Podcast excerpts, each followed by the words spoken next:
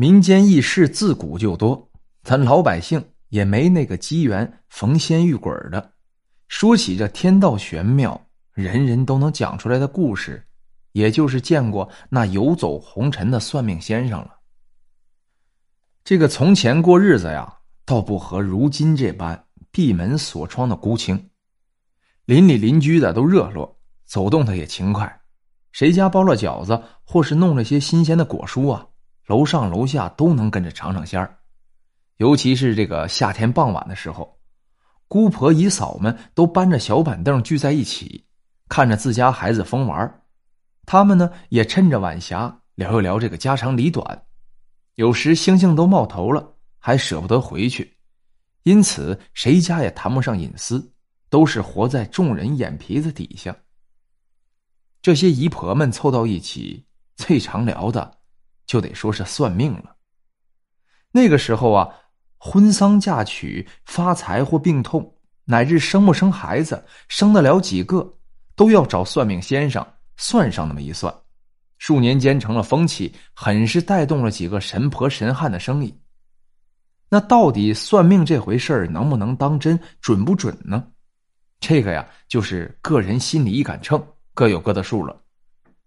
说两个我知道的，一个是前楼的强子哥，一个是后楼的小凤仙。我们三个呀，算是发小，彼此熟知。虽然长大后各奔前程。但是有联系，那就先说说强子哥吧。他家就他一个孩子，父母是双职工，吃喝穿都可着他先来，性情就难免有了一些骄纵。好在他天性重情义，小伙伴们都愿意同他玩耍，是个孩子王。他妈给他去算命，几个瞎子和神婆都说这娃呀将来有出息，其中一个王半仙儿说的最详细。说强子呀是无根水，这方水土啊养不了他，将来要往东边去，水归江河方才有靠，大器晚成也。后来上了学，强子哥实实在在是个学渣，他自己说看书本啊就像孙悟空上了紧箍咒，怎么也不是读书那块料。好歹高中毕业以后不读了，他爸妈托人托关系给他找工作。那个时候安排工作可不便宜，家里的积蓄都花了，就希望他能够安安稳稳的上班、结婚、过日子。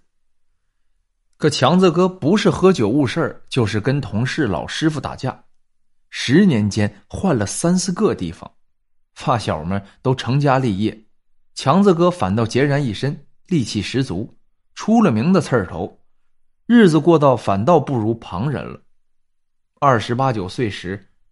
强子哥喝了场大酒，回家借着酒劲儿给他爸妈磕了三个头，说：“你们就当没养过我，别再管我了。”第二天，强子哥失踪了，只留了一张纸条，说他外出闯荡去了，让爸妈别找他，等混出人样再回来。强子哥是从朋友那里弄了点路费，然后去了上海。刚去的时候，那叫一个苦啊！真的睡过天桥和地下通道，给摩天大厦擦玻璃，命都悬在半空中。只是背井离乡没了照应，强子哥反倒是收敛了骄纵的性情。他自断了退路，宁愿饿死他乡，也不肯回家。真真正正是干活干活，有干才能活。This episode is brought to you by Shopify. Whether you're selling a little or a lot, Shopify helps you do your thing, however you cha-ching. From the launch your online shop stage, all the way to the we just hit a million orders stage. No matter what stage you're in, Shopify's there to help you grow. Sign up for a $1 per month trial period at Shopify dot com slash special offer, all lowercase. That's Shopify dot com slash special offer. 后来啊。他做了长途货车的司机，沿着运河往来送货，偏僻路段常有恶人劫道抢货。强子哥自小学来的江湖气，竟派上了用场。千里远的路途，唯独他平安无恙，得了货运公司老板的赏识，渐渐积累了些人脉和资金。三十三岁娶了老板的千金，更是自己开了一家货运公司。如今啊，上海寸土寸金的地方，强子哥住的可是小别墅，他爸妈也搬去了那里抱孙子，让这些邻居啊好生的羡慕，都说人家强子的命好着呢。那上海啊，可不是往东走吗？依着运河黄浦江，强子的无根水落了地，发了家。再说一个，就是后楼的小凤仙。凤仙啊是个姑娘，她父母是农村招工时来的城里，原先住在村里时，他妈便与婆家公婆妯娌不和，整日的吵闹。大半原因是因为生了个女儿，让人看不起。她叫凤仙，意味啊凤已至，龙自来。他爸妈是想要儿子，凤仙五岁时。果然，他爸妈像是开了挂，一连气儿生了三个男孩被罚的是家徒四壁也愿意。凤仙的三个弟弟分别叫大龙、二龙和锁子，也是源于算命先生的话。凤仙妈脾气特别的不好，夫妻俩整日吵架，多数啊都是为了钱，仨瓜俩枣的事儿，两口子能大打出手，后边跟着四个孩子哇哇的哭，他们也不管。凤仙妈最喜欢捏着孩子们的八字啊去算卦，仿佛借着算命先生的几句吉言，她也能在这煎熬的日子里看到一些希望。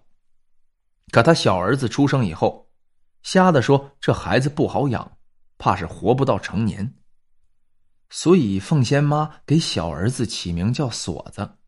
可惜十岁上仍是夭折死了。又说凤仙妈的三个儿子皆是前世的冤亲债主。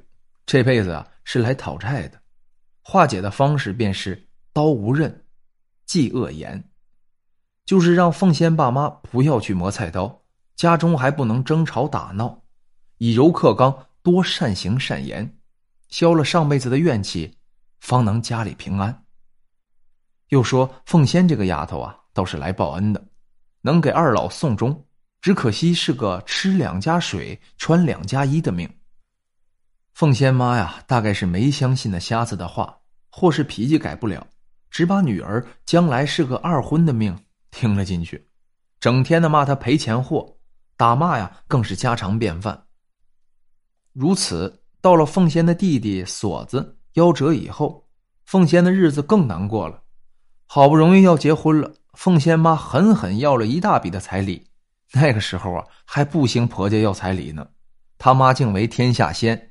那钱啊，说是给两个儿子娶媳妇用的，就把姑娘当成牛羊，论斤论两的给卖了。再说凤仙的两个弟弟，或许啊，真的是来讨债的，一个比一个更懒，更不成气候。他妈只知道从女儿身上刮脂膏补贴儿子们，却从不想想凤仙在婆家如何自处。凤仙二十四岁离了婚，那家啊，连孩子也不要。把凤仙和小女儿赶回了娘家，这可不就真应了“两家井水两家一”的话吗？那些年凤仙过得苦啊，娘家父母和弟弟妹妹脸色难看，饭难吃，她呢孩子小，只能忍气吞声。后来实在没办法，厂子效益不好，她学了人批发，搞些小买卖，好歹买了房子，娘俩搬出来，不用再挨骂了。前几年啊，凤仙的爸妈却又找上门了，说是年纪大了，身体不好，需要人照顾。儿子们都是老爷们粗心，儿媳妇们又隔了一层，不如自个儿亲生闺女贴心。俺俩呀，就住在你家里不走了。其实呢，凤仙的爸妈和两个儿媳妇都闹翻了脸，被儿子赶了出来。这一住便是近十年。老夫妻吃喝拉撒、生病住院，都是凤仙忙前忙后，又出钱又出力。老头老太太临终倒是说了句公道话：“这个闺女啊，真是来报恩的，我俩算是得了她的计。”可话虽如此说，二老咽了气，剩点家底儿，仍是给了两个儿子。而凤仙爹娘过世后，他的二次婚姻竟真的出现了。是一个大他两三岁的憨厚人，对凤仙知冷知热的。对他的女儿更是视为己出。两人不久又生了个大胖小子。凤仙的人生总算是苦尽甘来，说说笑笑，人都变漂亮不少呢。这强子哥呀，还有凤仙的事儿，让我觉得，也许人啊，真是各自有命，高人能推算得出。那些算命的，倒不都是胡说骗钱的，只是强子哥说命不命的他不知道。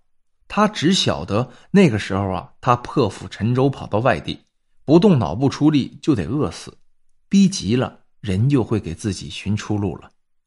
而凤仙说的是，他爸妈就是他的苦命，有这样的父母，想不离婚不吃两家井水都难。